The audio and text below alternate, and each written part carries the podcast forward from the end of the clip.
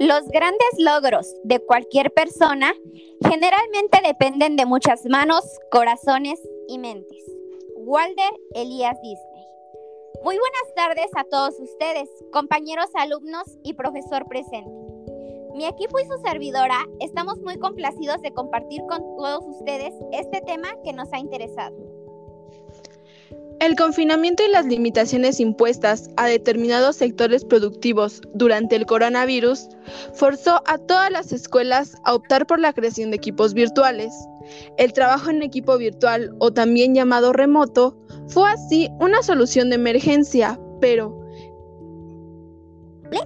la realidad es que los equipos virtuales aportan una serie de interesantes ventajas logísticas para las escuelas al tiempo que facilitan la conciliación familiar.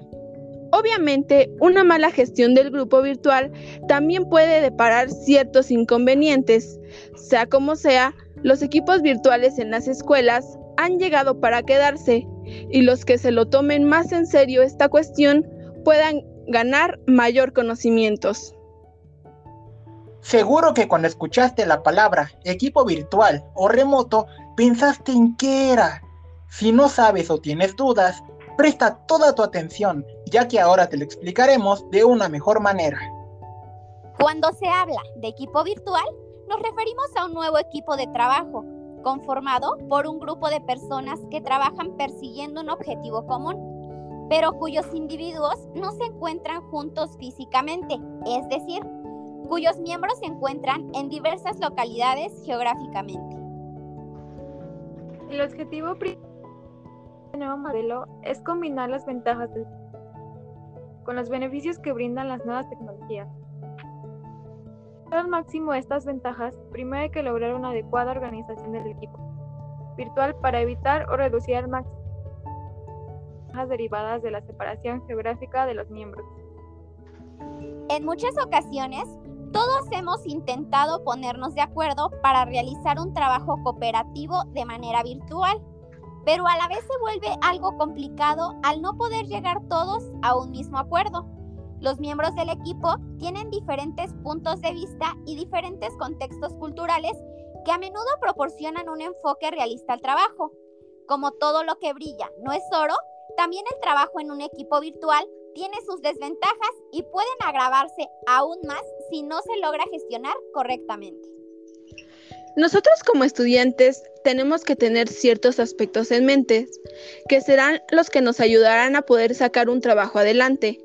Uno de los principales aspectos es el compromiso, ya que esto ayudará a que todos contribuyan de una manera más que adecuada al proyecto y se pueda lograr si seguimos diversos parámetros como lo podrían ser. Participar activamente en la elaboración de tareas planteadas, expresar la voluntad y el agrado de compromiso adecuado, entregar el trabajo acordado a la fecha indicada, comunicarse de forma frecuente entre los integrantes del equipo, mostrar iniciativa y plantear innovaciones en el trabajo y, finalmente, contribuir a la tarea del equipo aportando tiempo y esfuerzo. Esto es muy cierto, pues en sí el compromiso se basa en poder tener la habilidad de comunicarse de tal manera que se genere un margen de responsabilidad, donde todos, sin excepción, contribuyan al equipo de alguna manera. También influye la transparencia del trabajo colaborativo o cooperativo, pues es evidente en el intercambio de información, ya que todos los miembros tienen que tener acceso a la misma información. Esto se hace para que todos tengan lo mismo y estén comunicados en tiempo real. La exposición de ideas o manifestación de opiniones ya que se deben realizar valoraciones constructivas del trabajo de los demás con la finalidad de que el trabajo pueda evolucionar positivamente y ayudar a mejorarlo. Por ejemplo, la exposición de ideas fue lo que nosotros como equipo aplicamos que les ofrecemos a ustedes, pues por nuestra en la aplicación de Google Meet para poder decir nuestros puntos de vista. De igual manera, corrigiendo las opiniones para y resaltar siempre un buen trabajo, además de cuidar siempre las observaciones de cada integrante del equipo. Es muy importante el mantener constancia, pues eso hará saber al equipo que siempre estás al tanto en cuanto a novedades del trabajo o modificaciones a último momento. Algo que ya muchos saben pero no llevan a cabo es que en un ambiente de trabajo virtual saludable se debe siempre tener en cuenta el respeto, ya que el dirigirse de una manera adecuada a los compañeros ayuda a que la motivación del trabajo sea superior, pues nadie se sentirá agredido si le hablan con respeto y tendrá la fuerza emocional para sacar el trabajo adelante. Esto se consigue realizando las acciones como lo son. Cumplir con los acuerdos establecidos, fechas de entrega, tareas asignadas.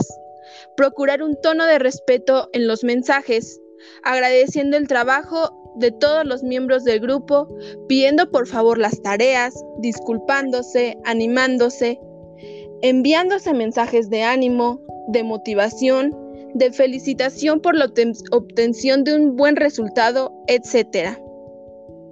Todo esto ayuda anímicamente al equipo, porque los integrantes al ver que el trabajo está yendo en orden, provocará que todos se sientan felices con los resultados, y de tal manera que el proyecto sea de calidad y pueda dar a entender su objetivo principal.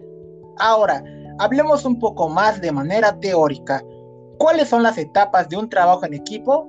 El proceso del trabajo en equipo viene marcado por cuatro etapas concretas. Número 1 la creación de los equipos en el entorno virtual, ya que esto es para elegir quiénes trabajarán con nosotros. Número 2. El inicio del trabajo en equipo, para ver qué tal funcionan los integrantes del equipo. Número 3. El desarrollo del trabajo en equipo, ya que esto es para que todos aporten ideas sobre el tema. Y número 4. La finalización del trabajo en equipo, ya que esto es para presentar un buen trabajo con la ayuda de todos. En conclusión, un trabajo en equipo se basa en la comunicación y en la responsabilidad de cada uno, ya que esto hará que el trabajo sea de calidad y sea entendible, o por el contrario, sea un trabajo que no aporte nada a la sociedad. Personalmente, podemos decirle que la base fundamental de un es la confianza y siempre dar lo mejor cada integrante. Adelante. Eso fue todo por nuestra parte. Ayuda nuestras ideas y les ayude a futuro seguirse desarrollando adecuadamente en el ambiente académico. Los cinco dedos separados son cinco unidades independientes. Ciérralos y el puño multiplica la fuerza. Esta es la organización. James Cash Benny. Ángeles Hernández Irving Bryan. Cruz Soriano Alma Rubí. Ortiz Fuentes, Dulce María y Rivera San Juan, Nayeli Suset, agradecemos su atención prestada y el tiempo dedicado. Fue un gusto y un honor compartir con ustedes un poco acerca de este tema. Esperemos haya sido de su agrado. Muchas gracias.